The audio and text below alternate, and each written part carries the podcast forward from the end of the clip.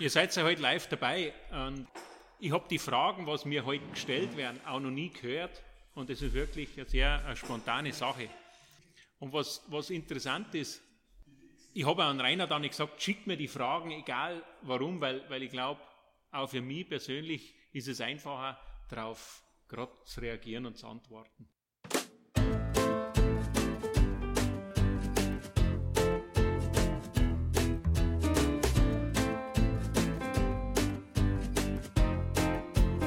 Glück oder Können, der Podcast vom Heuladen zu Verdotz mit Menschen, die etwas bewegen. Ob privat, im Geschäft oder in der Gesellschaft. Die Menschen setzen sich hin. Wir fragen, wie das sie das machen und wie das sie dabei vorgehen. Mein Name ist Rainer Tschütscher und heute habe ich den Peter Demmel von Demmel Café zu Gast. Peter ist 42 Jahre alt und lebt mit seiner Frau zu Blanken. Er hat das Geschäft vor neun oder fast zehn Jahren schon gegründet und hat seitdem einiges Umsetzen gebracht. Vor allem hat er eine Marke, an Brand der Region aufzubauen gebracht. Das verspricht wieder ein super spannendes Gespräch. Hoi Peter, wie fühlst du dich heute? Hoi Rainer, ich fühle mich heute sensationell. Sensationell ist gut, dann freue ich mich drauf. Wir sind heute im Kunstmuseum, also im Kaffee-Kunstmuseum. Es ist auch für mich etwas Spezielles. Also falls da mal ein Kräuschchen oder ein Husten ist, es ist ein Live-Publikum, das wir dabei haben. Und ja, es ist, wie gesagt, auch für mich speziell und mich freut es, Peter, dass du dabei bist. Ich würde auch mit dir gerne im Fragengalopp reingehen. Ich stelle dir einige Fragen, gehe nicht gross auf die Antworten darauf ein. Starten wir gerade, Peter. Vielen herzlichen Dank. Gibt es irgendeinen Ort, wo du gerne mal für länger leben tätest? Oberplanken würde ich gerne mal länger leben, da drum in irgendeinem kleinen Hüttle. Über was kannst du herzhaft lachen? Das ist was äh, meistens über mich selber, wenn ich irgendwie da was rauslasse, meine Frau korrigiert mich und ich dann das Falsche nochmal wiederhole und eigentlich sie darauf ein hinweise. Wann hast du das letzte Mal überfordert gefühlt? Uh, das ist jetzt äh, schwierig. Überfordert fühle ich mich nie. Manchmal habe ich das Gefühl, man hat viel um die Ohren und viel zu tun, aber nicht, dass man irgendwie überfordert ist. Das Gefühl kenne ich nicht. Was ist deine liebste Freizeitbeschäftigung? Das ist wieder eine sehr gute Frage. Schwierig. Magst du überhaupt etwas? Jetzt kommen wir auf den Punkt. Man hat wenig Freizeit und diese wenige Freizeit, was ich habe, äh, verbringe ich gern mit meiner Frau und vor allem verbringe ich das gern an Orten, wo es ruhig ist. Mhm. Wer oder was inspiriert dich?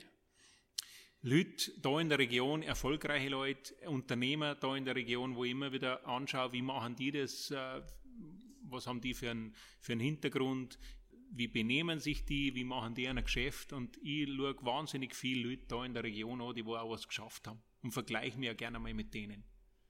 Hast du für dich irgendein Lebensmotto? Der Moment für mich ist das Motto von meinem Unternehmen und der Moment für mich ist auch irgendwie mein persönliches Motto, wo ich sage, jeden Moment, den ich für mich habe, genieße ich.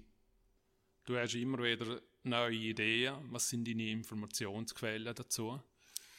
Die Ideen, die ich immer wieder neu bringe, sei es geschäftlich wie auch werbetechnisch, sind meistens Sachen, die mir irgendwie einfallen beim Autofahren oder mal irgendwo einmal, wenn ich auf der Couch liege, wo ich einfach mal ein bisschen Zeit habe, nachzudenken können.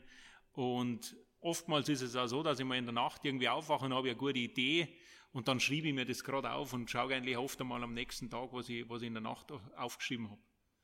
Wann hast du das letzte Mal irgendetwas Neues ausprobiert?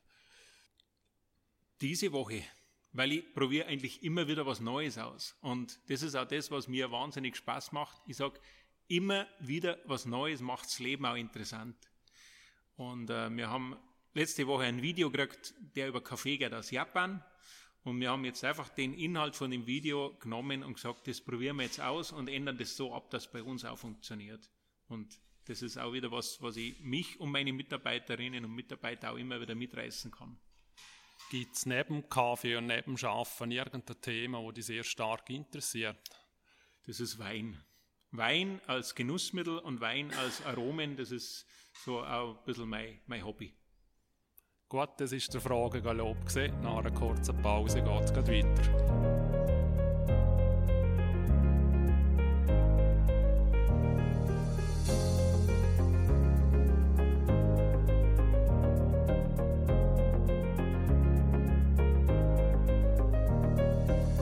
sind wir wieder retour bei Glück oder Können. Mein Name ist Rainer Tschütscher und ich bin im Gespräch mit Peter Demmel von Demmel Café.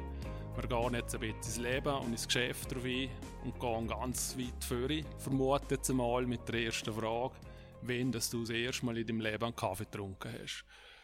Das ist sehr einfach und zwar war das äh, in Kindesaltern. Ich bin aufgewachsen auf einem Bauernhof und bei uns war der Kaffee auf dem Bauernhof immer was ganz was Besonderes. Und äh, den hat es auch nur immer sonntags gegeben.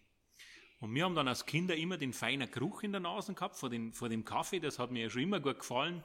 Und da haben wir eines Tages dann einfach einmal so einen, einen Schluck nehmen dürfen von den Eltern aus der Kaffeetasse. Aber Kaffee hat es nur sonntags gegeben. Ist der Kaffee selbst für die Eltern etwas Besonderes gewesen? Also haben Sie geschäftlich damit zu tun gehabt? Gar nicht geschäftlich damit zu tun gehabt. Das war ein reines Genuss- und Belohnungsmittel ein Lebens- und Genussmittel und das war damals wirklich ganz was Rares und darum hat es das auch nur sonntags gegeben. Und einen Weg bist du auf dem Kaffee geblieben in dem Sinn?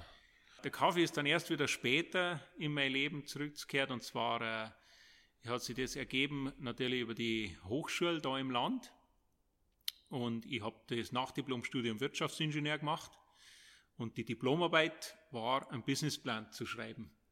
Und dann habe ich damals den Beruf von meinem kleinen Bruder genommen, der Kaffeeröstmeister war bei einer großen Münchner renommierten Kaffeerösterei, habe das Ganze vereint mit dem wirtschaftlichen Denken der Hochschule und daraus ist dann entstanden Demmel Café, Kaffeerösterei Liechtenstein. Aber das hast du aufgrund von Arbeit entschieden oder hast du zuerst einmal die Arbeit gemacht und danach wie entschieden, jetzt will ich einen Beruf daraus machen? Das war folgendes, ich habe in mir steckt der Unternehmer. Und, und der war schon Zeit meines Lebens in mir drinnen. Ich habe schon immer gemerkt, auch als Bub mache ich irgendwelche kleine Schreinarbeiten und verkaufe die wieder für, damals noch für ein paar Mark.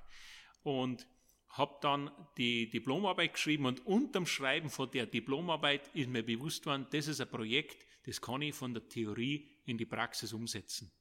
Ich habe den, den wirtschaftlichen Hintergrund, ich habe den technischen Hintergrund, habe dann äh, das Ganze geschrieben und habe gewusst, wie man die letzte Seite geschrieben hat, diese 36 Seiten Theorie werde ich in die Praxis umsetzen. Und ist es so klar dass du es im Land, im Liechtenstein machen möchtest? Das hat sich relativ schnell herausgestellt, dass ich das genau da im Land mache.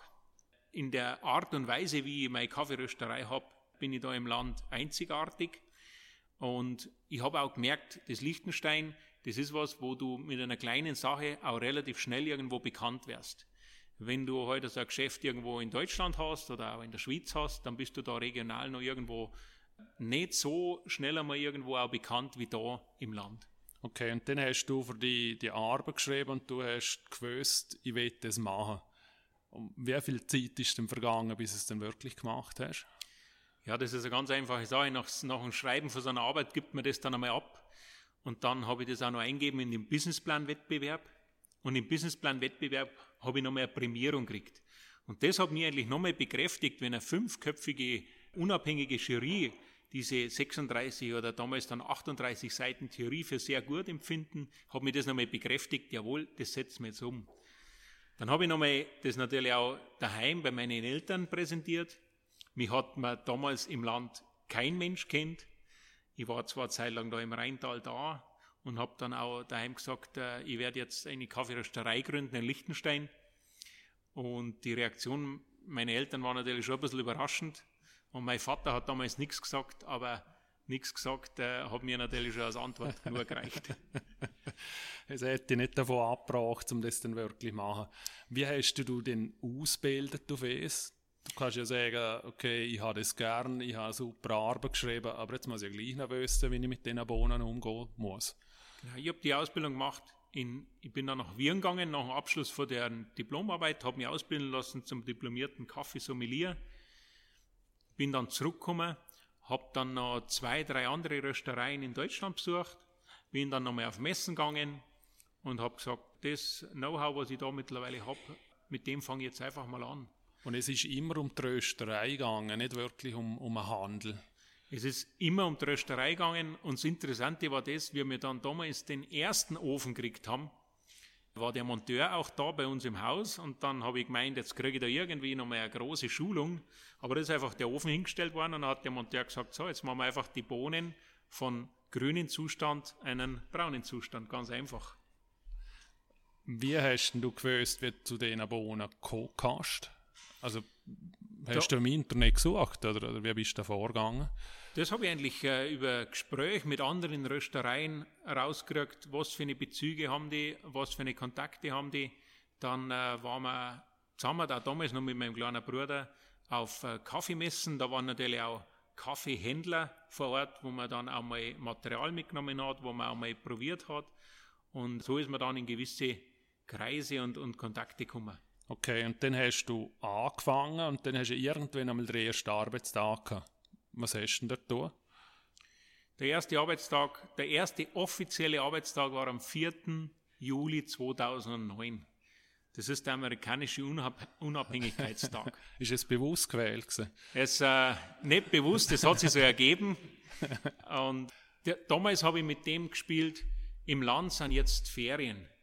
Und ich habe dann irgendwo bewusst Beginn der Ferien angefangen mit meinem Geschäft, weil ich mir gedacht habe, wenn jetzt alle Leute da sind und, und, und ich werde überrumpelt, wenn alle jetzt irgendwo noch so ein bisschen in die Ferien sind, habe ich einen kleinen Puffer, um das Ganze einmal langsam anzurollen zu lassen, bis dann alle nach dem 15. August wieder zurückkommen und dann so richtig alles losläuft.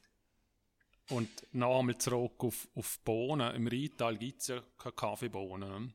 Also wenn man also natürlich mal in dem, in dem Business schafft, wo wir schaffen, merkt man unglaublich, dass schon einige Röstereien im Rheintal gibt. Und das, man muss das einmal vergleichen, wie wenn man jetzt zum Beispiel äh, Bier macht oder ein Weinhändler ist. Wenn man, wenn man zum Beispiel jetzt einen Weinhandel hat, meint man, ja, man hat, man ist der Einzige mit einem Weinhandel. Und dann bist du mal in die Business und dann siehst, oh, da ist einer, der handelt, da ist einer, der handelt, da ist einer, der handelt.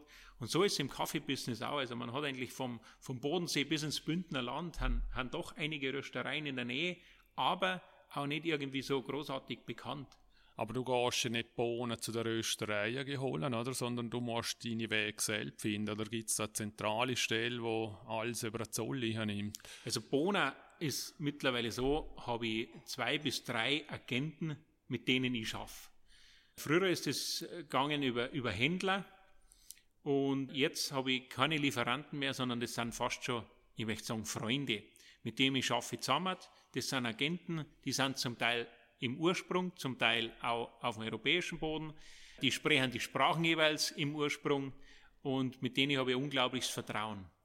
Ich, und dieses Vertrauen ist vor allem gegenseitig, ich vertraue ihnen, absolut qualitativ hochwertige Ware zu kriegen und sie vertrauen mir, wenn wir die qualitativ hochwertige Ware auch kaufen und rüberholen, dann tue ich sie dementsprechend auch bezahlen. Und wie hast du sie überzeugen können, dass sie die überhaupt beliefern? Ist es, ist es ein Thema? Weil du kommst her, heute wie im Liechtenstein, ich fange an, ich brauche, keine Ahnung, 50 Kilo Bohnen und dann lachen sie zuerst wahrscheinlich einmal. Oder?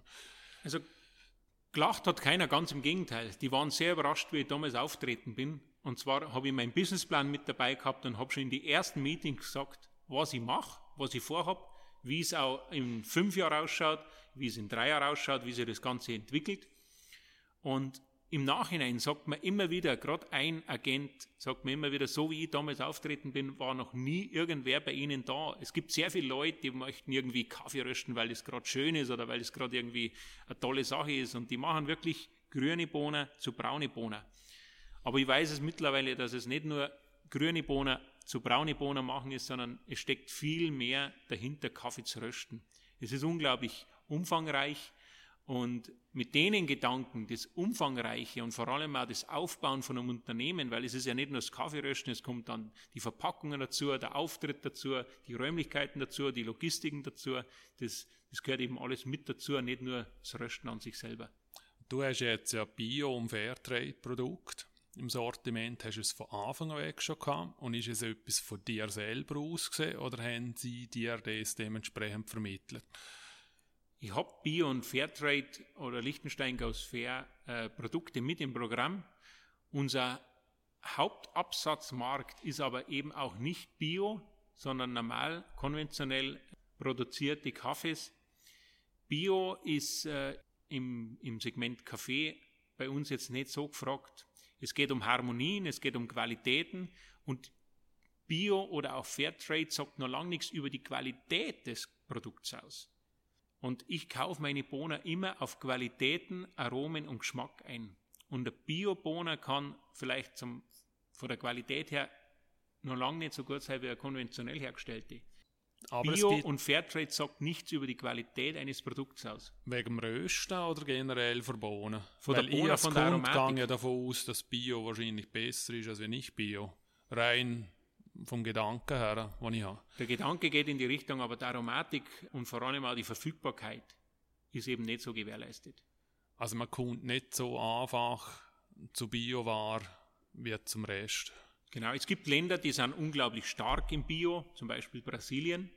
Dann gibt es Länder, die sind eher schwächer im Biomarkt, wie zum Beispiel Indien. Und wenn du Kaffees hast mit, mit Bios und auch Mischungen zum Beispiel, wo du verschiedenste Länder mit drinnen hast, ist es so, haben wir drei Länder, wo da sehr weit vorangeschreitet sind und die sind mit in einer Mischung drinnen. Okay, ich gehe gerne wieder ein bisschen retour. Jetzt sind wir schon sehr tief wieder im, im Thema drin was, was super spannend, interessant ist. Aber eben der erste Arbeitstag, du hast angefangen, es ist die erste Woche, es ist die zweite Woche. Es hat ziemlich sicher niemand auf dich gewartet. Es hat ziemlich sicher niemand auf einen Liechtensteiner Kaffee gewartet. Gehe jetzt mal davon aus. Wie ist es gegangen? Hast du die Tür geöffnet und «Hallo, da bin ich?» Und wie bist du zum ersten Kunden gekommen? Was hast du getan? Also der 4. Juli war eigentlich ein sehr guter Tag, kann ich mich wirklich daran erinnern. Wir haben an dem Tag, es war natürlich davor publiziert in der Zeitung, dass es in, in Schahn eine Kaffeerösterei aufmacht. Wir haben dann äh, Postwurfsendungen gemacht im ganzen Land mit, mit damals noch Papierflyers.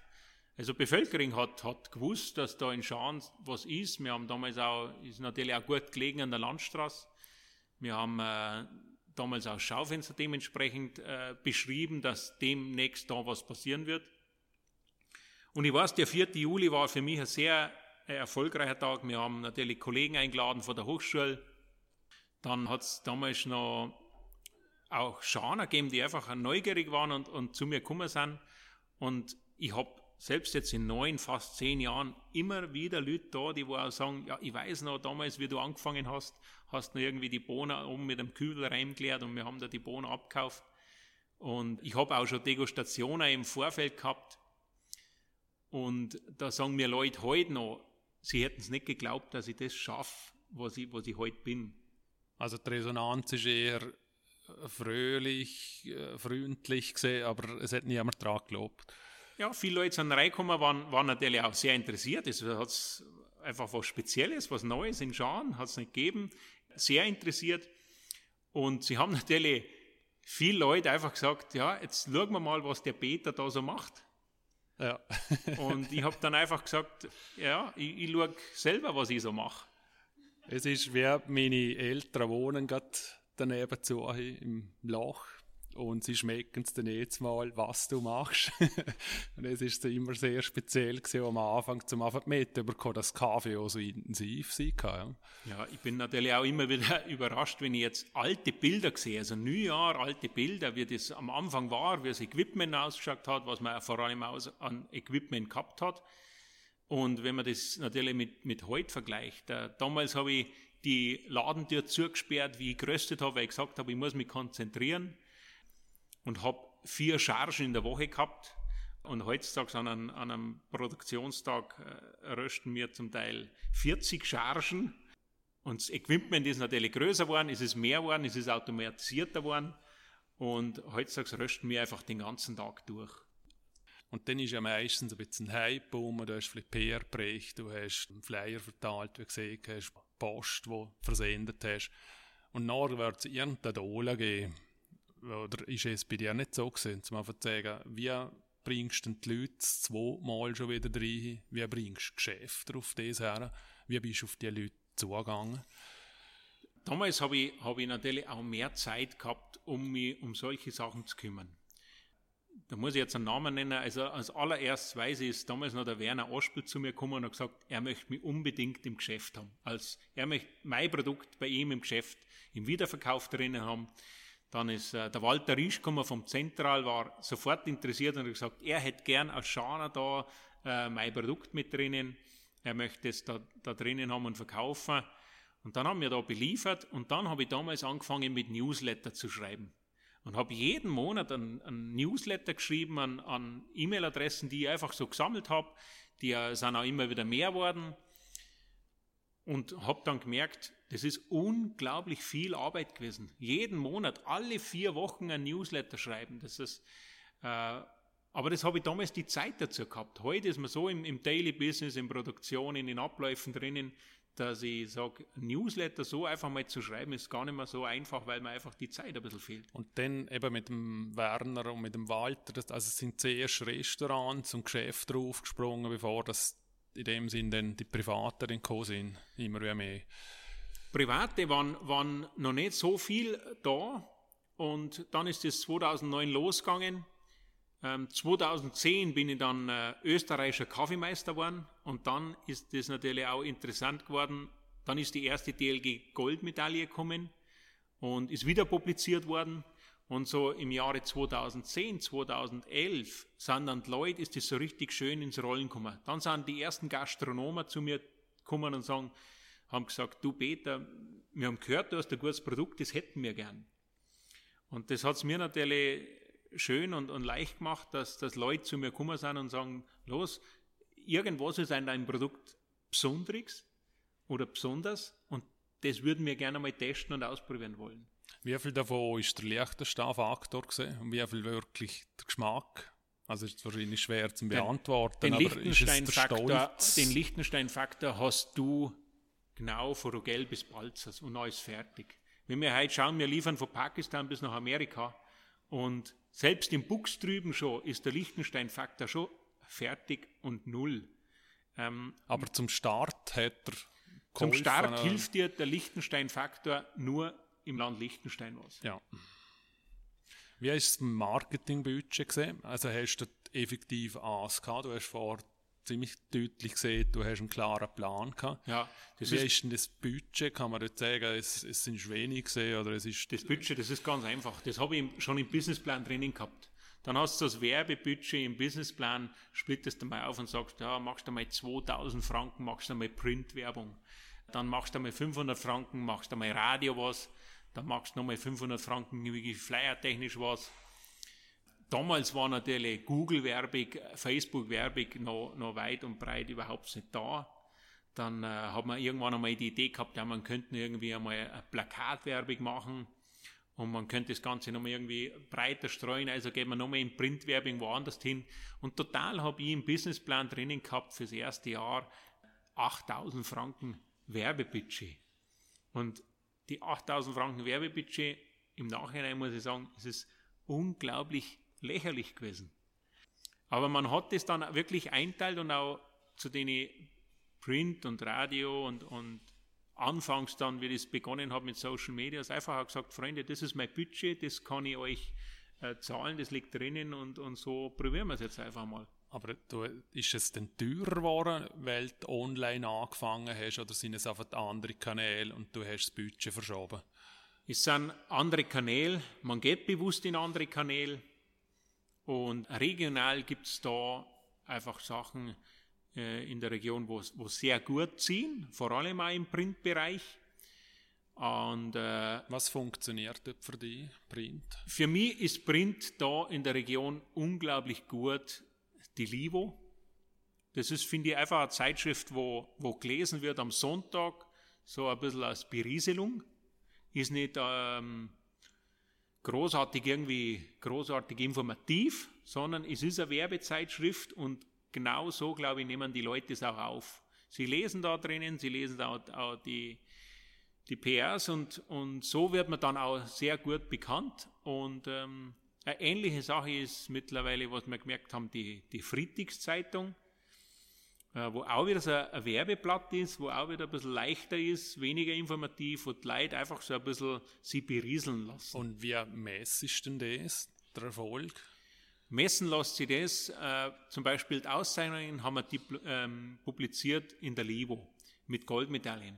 Und dann hört man einfach wahnsinnig viel von den Leuten, hey, toll, hast wieder Medaille gewonnen. Ich habe es gelesen. Und was auch sehr interessant war, der Radio ist auch nicht zu unterschätzen da bei uns in der Region, wo auch sehr viele Leute mir dann oft gesagt haben, du, ich habe die im Radio gehört, oder auch meine Mitarbeiterinnen und Mitarbeiter gesagt haben, du, gestern habe ich die im Radio gehört und war eine super Sendung und war gut. Und nebst den Medien, was heißt online-mäßig, wo funktioniert für dich und was dort gerne nicht? Da kann ich wahnsinnig viel natürlich erzählen. Und das ist nicht nur vom, vom Anfang losgegangen, weil ich sage mal, so vom Jahre 2009 bis 2013, 14 war dieses Social Media da gar nicht so großartig bei mir auf dem Radar. Und dann ist man aber da einfach irgendwo mit reingewachsen. Man hat Facebook vor der, vor der, vom allerersten Tag weg gehabt. Und ich habe aber auch nie so richtig gewusst, wie, wie gehe ich damit um, was mache ich. Dann hat man natürlich weitergemacht. Dann habe ich Facebook Demmel gehabt. Dann habe ich mir gedacht, jetzt mache ich noch Facebook Peter Demmel, also Demmel Café und, und Peter Demmel. Dann habe ich da zwei Konten. Dann äh, habe ich weiter gehabt mit, mit äh, LinkedIn, mit Xing, mit äh, Google. Google My Business ist wieder was Neues. Dann habe ich eine Mitarbeiterin gehabt, eine sehr junge Mitarbeiterin, und die hat mir dann gesagt, du brauchst unbedingt Instagram. Und ich habe dann gesagt, oh je, ich habe ja jetzt schon Facebook und jetzt brauche ich auch noch Instagram. Das, ist, das wird ja immer mehr. Und dann habe ich dieses Instagram auch noch gemacht. Und dann, dann, habe ich, dann ist WhatsApp gekommen. Vor zehn Jahren hat es noch kein WhatsApp gegeben. Dann ist WhatsApp gekommen. Dann, äh, dann ist immer wieder dieser Newsletter gekommen. Dann sind diese ganzen Staaten mit dazu gekommen, dann sind die Stories mit dazu gekommen und heute haben wir wahnsinnig viel Kanäle, wo man dann irgendwo was reinspeist. Heutzutage, also heutiger Stand, ist, ist mein Hauptkanal ist, ist Instagram und Facebook. Wenn ich so schaue im, im LinkedIn und im Xing, im LinkedIn habe ich 950 Kontakt, im Xing 500 Kontakt, aber da mache ich sehr wenig Pflege. Da mache ich einfach nur ein Netzwerk. Wenn mich Leute anfragen, möchten mit mir vernetzt werden, dann mache ich das einfach und sage, ja gut, passt, dann hört ihr einfach mal was von Peter Demmel, liest was über den Peter Demmel und das sind einfach 1500 Leute, die was hören von mir und einmal mich, von mir ja was wollen. Aber mehr mache ich da schon nicht und ich habe heute einmal reingeschaut in mein Xing, da habe ich, die letzte Aktivität von mir war im Oktober 2018 und ich habe zwei gefällt gehabt. Also das ist eigentlich nicht der Rede wert. Was aber interessant ist, ist zum Beispiel jetzt neue Sachen wie, wie Facebook. Facebook habe ich als Beta-Demmel 4000 und knapp 100 Freunde und der Demmel Café hat 1550 gefällt mir. Und jetzt mache ich immer so ein bisschen einen Trick. Und ich stelle was rein in den Demmel Café und dann sehen das so mal die, die 1500 Leute. Oder vielleicht sehen sie es auch nicht. Das ist jetzt einfach eine reine Theorie, je nachdem, wie der Algorithmus da von, von Facebook ist. Und dann teile ich das aber nochmal als Peterdemmel und habe dann natürlich von den 1500 bringe ich einfach nochmal 4000 und, und knapp 100 nochmal mit dazu. Zum Teil sind es die gleichen, aber dann haben sie es schon mal doppelt und es ist sicherlich nicht schlecht. Und in Instagram habe ich, hab ich das ähnlich gemacht. Ich habe jetzt äh, 670 Abonnenten bei Instagram und jetzt kommt eine ganz interessante Sache. Ich habe null Leute abonniert.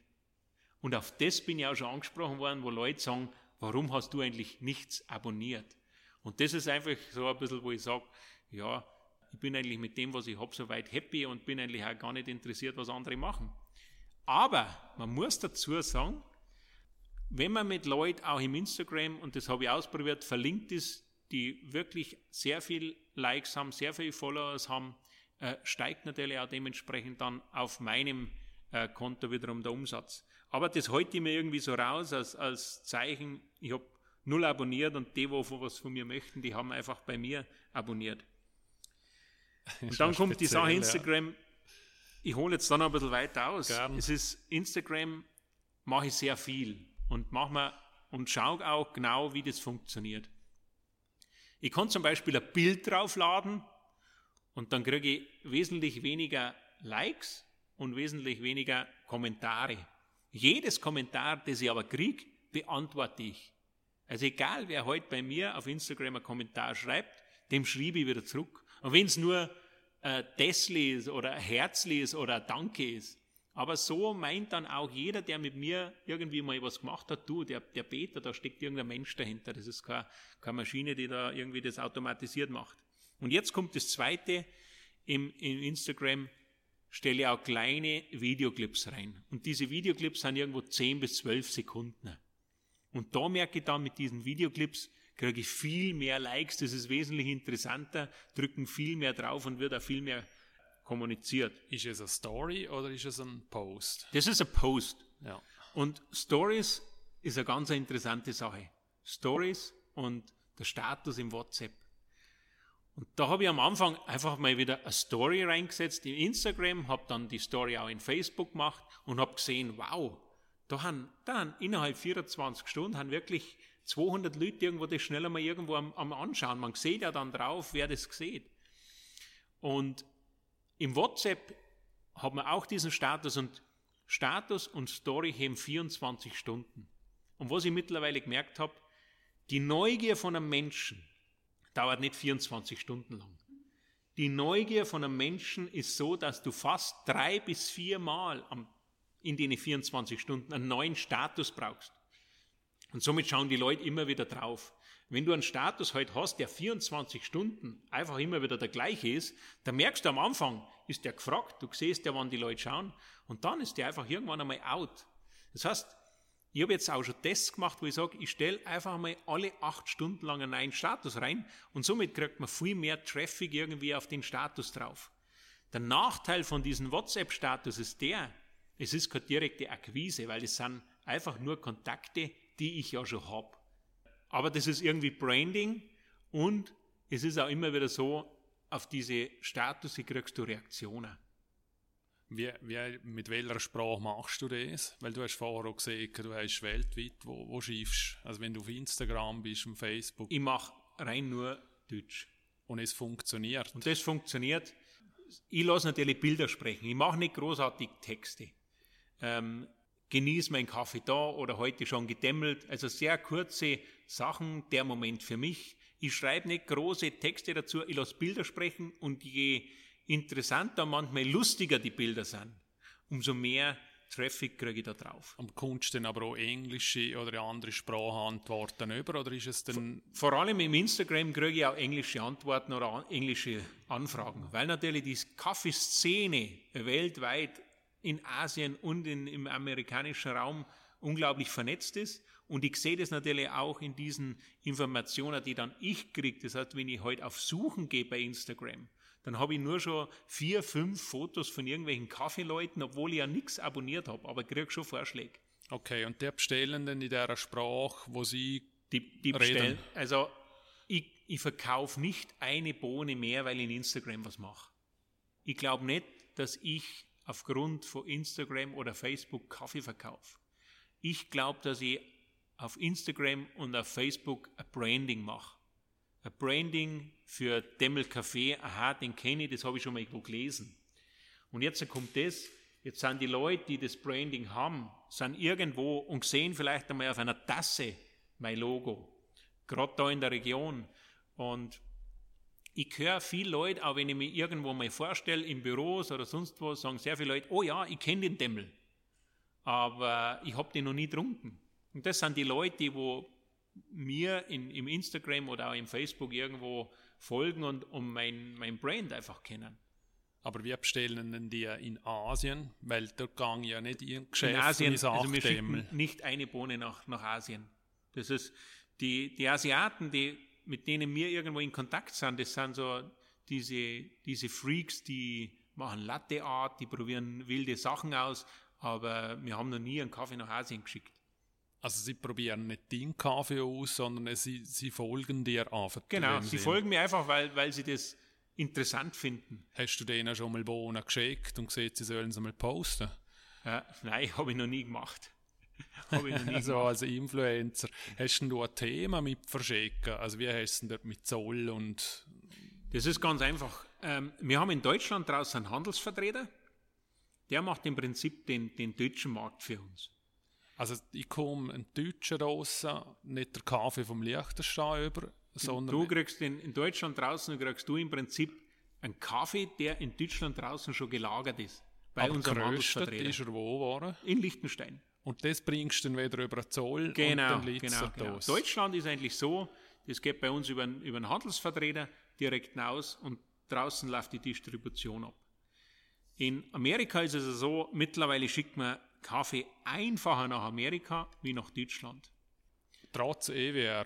Trotz EWR. Also der EWR ist ein, ist ein ganz ein Jetzt bin ich gespannt. Genau. Manchmal habe ich das Gefühl, für mich persönlich gibt es gar keinen EWR. Weil ich merke, im Zollgebiet Schweiz-Liechtenstein haben es mir unheimlich einfach und leicht, weil wir heute Kaffee von Liechtenstein aus nach St. Moritz schicken, nach Genf schicken, nach Zürich schicken, nach St. Gallen schicken. Alles ist gut und alles ist perfekt. Wir können den Kaffee 200 Kilometer irgendwo in die Schweiz rumschicken, ohne Probleme. Aber wenn ich den Kaffee nur sieben Kilometer Richtung Norden schicken möchte, nach Feldkirch, habe ich schon einen größeren Aufwand. Darum ist mir eigentlich jede Bestellung aus Österreich ist ein wahnsinniger Aufwand. Wir fahren dann vor, wir machen die Ausfuhr, wir machen drüben dann wiederum die Einfuhr. Und dann geht es natürlich los. Vorarlberger wissen noch, dass es einen Schweizer Franken gibt und einen Euro gibt.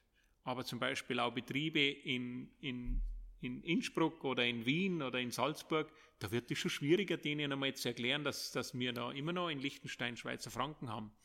Dann kommt dazu, dass halt äh, ein Büro oder auch ein Gastronom, der uns von uns den Kaffee kauft, der braucht in Österreich eine EORI-Nummer und die muss man beantragen. Was ist das genau?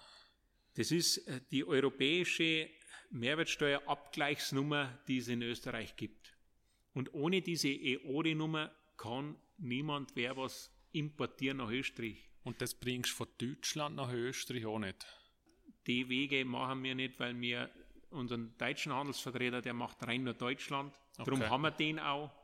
Und der hat seine deutschen Kanäle. Und, und Österreich machen wir eben selber durch das. Wir haben natürlich einen unglaublichen Vorteil da, dass wir sehr grenznah sind. Wenn ich jetzt mein Geschäft irgendwo in Zürich hätte oder irgendwo in, in Genf hätte, hätte ich die Grenznähe nicht und, und könnte mit dem auch nicht so umgehen. Ist der Geschmack im Österreich oder im Deutschen anders, wie es bei uns im Liechtenstein ist? Wir merken nach wie vor, dass unser beliebtester Kaffee, unser Verona, in, in Mitteleuropa einfach geliebt wird.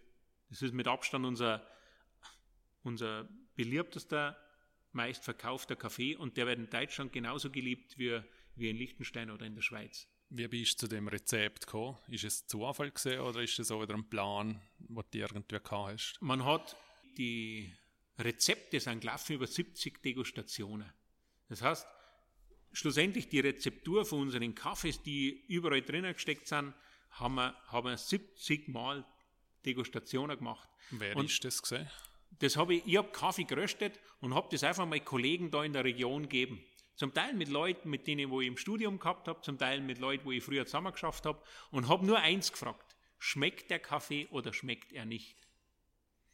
Und am Anfang haben sehr viel gesagt, um Gottes Willen, der ist wahnsinnig bitter. Und dann habe ich mir gedacht, nein, nein, der ist nicht bitter, der ist, wenn dann sie meinen, vielleicht sauer. Und dann ist immer dieses Gut und Schlecht einfach gekommen. Ich habe nie gefragt, wie schmeckt der Kaffee. Und dementsprechend, je mehr Leute gesagt haben, er ist eben nicht gut, bin ich einfach in Richtung gegangen, wo ich gesagt habe, pass auf, die müssen jetzt einfach mal ein bisschen das Saure wegmachen, ein bisschen mehr Körper rein, anders geröstet, einmal anders zusammengesetzt und wieder probiert. Und je mehr das die Leute gesagt haben in den Degustationen, ui, er schmeckt, dann habe ich einmal gefragt, ja, wie schmeckt er denn? Und dann haben wir die das nicht sagen können. Und dann habe ich damals im Jahre 2008 noch so Diagramme gehabt, wo ich gesagt habe, machst einfach das Grützli. Ist, schmeckt er eher grasig, schmeckt er eher schokoladig, schmeckt er eher zitrusartig, schmeckt er eher nussig, schmeckt er eher süß, ist er bitter, ist er sauer und so hat sich das eigentlich entwickelt. Machst du Kundenaufträge? Also kann ich sagen, als Firma oder als, als Privatkund, ich will ihn genau so geröstet haben und ich kaufe ihn alle Monate zu dem Betrag, zu dieser Menge ab. Wir sind, äh, mittlerweile produzieren wir natürlich auch unter, unter einem anderen Brand, wo wir, wo wir unseren Kaffee einspeisen. wir haben oft einmal die Anfragen, wo Leute sagen, ihr aus Büros oder aus, aus der Gastronomie, Hotellerie, später machen sie irgendeinen einen ganz einen eigenen speziellen Blend oder machen sie eine spezielle Mischung. Und dann sage ich, schaut her, Freunde, wenn ich irgendwas noch Besseres euch liefern könnte, wie das, was ich schon mache, dann wäre ja nicht ehrlich gegenüber mir. Also kriegt ihr mit meinem Produkt schon das Beste, was wir, was wir machen. Was wir aber dann machen, ist das, dass wir oft einmal dann unseren beliebten Kaffee für Kunden in einen Sack füllen. Ist Kaffee ein saisonales Geschäft? Also merkst du etwas, dass im Winter anders ist als im Sommer? Das merkt man. Kaffee ist, ist ein Getränk, das wird getrunken eher in den dunkleren und kälteren Jahreszeiten wird mehr trunken. Und das hat folgenden Grund. Den Morgentrinker, den haben wir das ganze Jahr. Aber den Nachmittagstrinker haben wir im Winter mehr wie im Sommer. Und wenn jetzt Leute sagen, ja, aber wegen dem einen Kaffee am Nachmittag, aber wenn man mal schaut, da im Land wohnen äh, 38.000 Einwohner und es werden irgendwie am Tag 300 Kilo Kaffee getrunken und am Nachmittag wird keiner mehr trunken, dann fehlen einfach am Tag irgendwo 150 Kilo.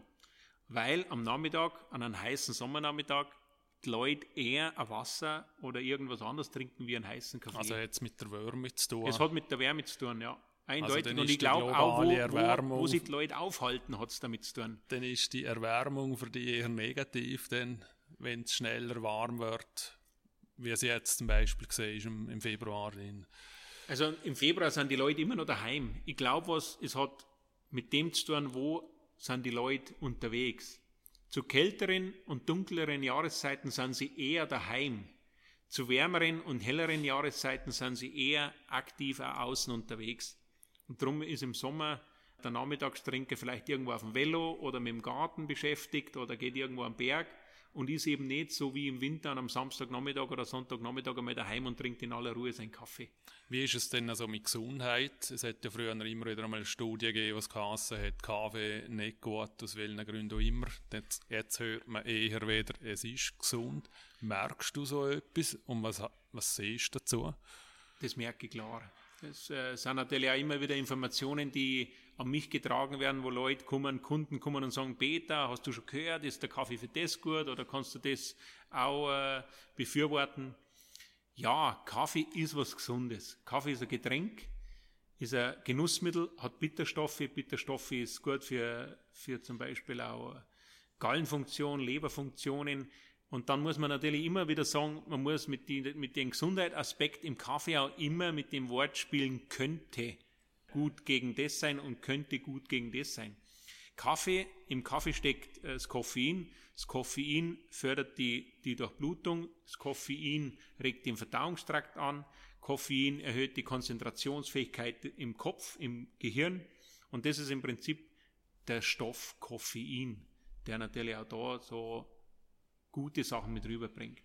Kann man es im Generellen sagen oder gibt es einfach Menschen, die den Kaffee vertragen oder nicht vertragen? Ist es eine, eine, eine subjektive Wahrnehmung oder ist es so, ich sage jetzt mal, mit Studien belegt, dass es so ist? Es gibt Studien, wo das belegt ist. Vor allem äh, geht es immer mit dem äh, Diabetes Typ 1 oder 2, bin ich mir jetzt nicht sicher, was für ein Typ genau ist. Äh, ist immer wieder auch im Alzheimer mit im Spiel, der Kaffee. Und äh, der das Ganze im Prinzip positiv beeinflusst an einem Menschen. Dass es Menschen gibt, die einen Kaffee nicht vertragen, glaube ich. Es muss auch nicht jeder Mensch meinen Kaffee genießen oder trinken. Und wir haben aber sehr viel Leute und sehr viele Kunden, die wo sagen, Peter, früher habe ich keinen Kaffee trinken können und deinen kann ich trinken. Also es kommt effektiv auf Bohnen in dem Sinn drauf an. Es kommt immer auf, ich sage immer auf zwei Faktoren an bei uns. Das ist einmal die Auswahl der Bohnen und zum Zweiten das Röstverfahren. Und beim Röstverfahren habe ich mein eigens entwickeltes Röstverfahren. Ich sage zu dem Flow Roast. Und ich röst meine Bohnen im absolut gleichmäßigen Unterdruck in einer Art Vakuum. Und, und das äh, gilt für alle Bohnen. Jeder, jede Bohne, die bei uns durch den Ofen läuft, läuft genau über das Verfahren drüber.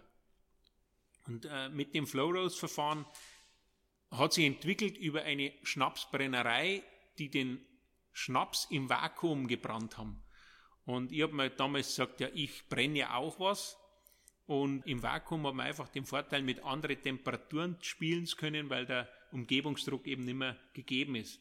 Das ist dieses schöne Beispiel mit dem Ei, ob man das Ei jetzt irgendwo im Tal kocht oder am Berg kocht. Okay. Und mit den physikalischen Eigenschaften und Tricks mache ich eigentlich auch mal im Kaffee. Schaffst du da mit Partner zusammen oder tust du das immer selber? Das ist schön, weil ich einen, einen technischen Hintergrund habe. Ich bin Maschinenbautechniker und kann natürlich heute mit Firmen, auch da in der Region, Softwareentwickler, äh, Elektronikfirmen, denen genau spezifisch sagen, was ich möchte. Und die verstehen meine, meine Sprache. Wenn ich mit denen vom Milliampere und vom Hektopascal rede und von Minivolt Eingabe, Ausgabe rede und von, von Regelungstypen rede und dann verstehen wir mit denen. Ja, und das ich ist, nicht. Genau. Und das war interessant. Damals, wie ich diesen Flow Roast Regler auch auf den zweiten Ofen, den wir mittlerweile haben, äh, draufgebaut haben, haben wir das da in der Region entwickelt, haben wir das draufgespielt. Und äh, das ist ein Tool, das wir auch immer wieder verbessern und immer wieder dran äh, Schrauben. Und das hast du irgendwie patentieren oder ist das etwas, wo... Das, das ist einfach das Know-how, das ich genieße und aber nicht patentieren lasse. Wie schaut die Zukunft aus? Gibst du das Know-how weiter? Willst du mit dem Geschäft weiter? Bleibst bei unserem Land? Willst du weiterziehen? Das Schöne ist das, ich bin unglaublich zufrieden und ich bin unglaublich glücklich mit dem, was ich mache. Und so wie es bei mir mit dem Team, mit der Firma, mit den Kunden, mit meinem Produkt, mit mir selber alles läuft, bin ich wahnsinnig glücklich. Und genau dieses Glück liegt im Genuss, möchte ich für mich behalten und auch genießen. Es gibt unglaublich viele Anfragen, die ich immer wieder habe. Peter, mach doch das und Peter, mach doch das und Peter, geh doch dahin und Peter, da solltest du noch. Und ich sage immer, Freunde, macht's ihr das. Ich bin mit dem, was ich habe, zufrieden mit dem, was ich mache, mit mir selber im Reinen und bin einfach nur glücklich. Stichwort glücklich. Wenn du auf all das zurückschaust, wie viel davon ist einfach Glück gewesen und wie viel ist Können gewesen? Es ist sehr viel Glück und es ist sehr viel Können in diesem Demmelcafé mit drinnen. Das Können ist das, was man hat von der Ausbildung her, von der wirtschaftlichen Seite her, von der Hochschule. Das Können ist das, was ich vom Professor Leopold Edelbauer aus Wien mitnehmen konnte im Thema Kaffee. Aber es ist nicht nur Glück und Können in so einem Unternehmen mit drinnen. Es ist unglaublich viel Herzblut mit in dem Demmel Café mit drinnen. Es ist unglaublich viel Engagement mit drinnen. Es ist Einsatz mit drinnen und es ist eine Kombination. Aber auch dieses Glück ist mit Sicherheit mit dabei und ich habe auch immer wieder mal Glück gehabt. Und das ist das, äh, wo ich auch sehr dankbar bin, dass alles so ist, wie es ist. Ich bin dankbar, dass ich mit dir heute schwätzen können, all die Informationen bekommen habe von dir. Ich habe viel gelernt. Danke fürs Gespräch. Peter, hat echt Spaß gemacht. Vielen herzlichen Dank dir, Rainer. Dankeschön. Und, und das ist es auch schon wieder gesehen für heute. Wenn ihr Fragen, Kritik oder Anregungen habt, dann schreiben wir doch eine E-Mail auf reiner.heu-laden.li. Vielen Dank, dass ihr dabei sind. Wir melden uns in Kürze sicher wieder mit einem spannenden Gesprächspartner. Bis bald, bleiben gesund und tschüss.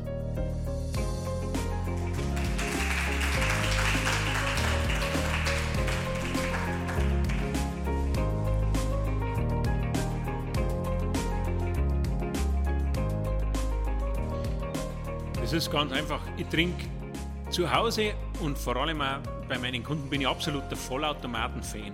Das heißt, Bohnen drin, Knöpfe drucken, rauslassen, fertig. So trinke ich am Morgen meinen Kaffee. Und dann gehe ich in die Firma und in der Firma habe ich natürlich da stehen meine Siebträgermaschine und dann lasse ich meinen Kaffee aus der Siebträgermaschine raus. Wenn ich irgendwo wandertechnisch unterwegs bin, dann habe ich meine kleine Bialetti und meinen Gaskocher mit dabei und mache meinen Kaffee in der Bialetti. Und äh, wenn ich Kaffee verkost, und das mache ich sehr viel, dann brühe ich den Kaffee auf. Und zwar mit dem Pulver schon in der Tasse und lasse es dann nach unten setzen. Und äh, von der Aromatik her ist mir das eigentlich die liebste Art. Aber von der Bequemlichkeit her ist es der Vollautomat oder der Siebträger. Ja, das, das Ideale, wie ich jetzt meinen Espresso zubereite auf der Siebträgermaschine, sind 11 Gramm Pulver auf 33 Gramm Flüssigkeit. Aber wir, haben, wir machen zurzeit was ganz was Interessantes. Wir machen 25 Gramm Pulver auf 18 Gramm Flüssigkeit. Und das wird dann schon so ein bisschen sirupartig, das wird also ein bisschen zähflüssig und das wird extrem intensiv. Und das ist zum Beispiel auch das, was wir jetzt als letztes in Instagram einmal gepostet haben. Da kommt der Kaffee richtig dickflüssig schon aus der Maschine raus. Richtiger Sirup. Und auch das, wenn du trinkst, ist unglaublich aromatisch und hast du wahnsinnig lange auf dem Gaumen und ein richtig schönes Mundgefühl.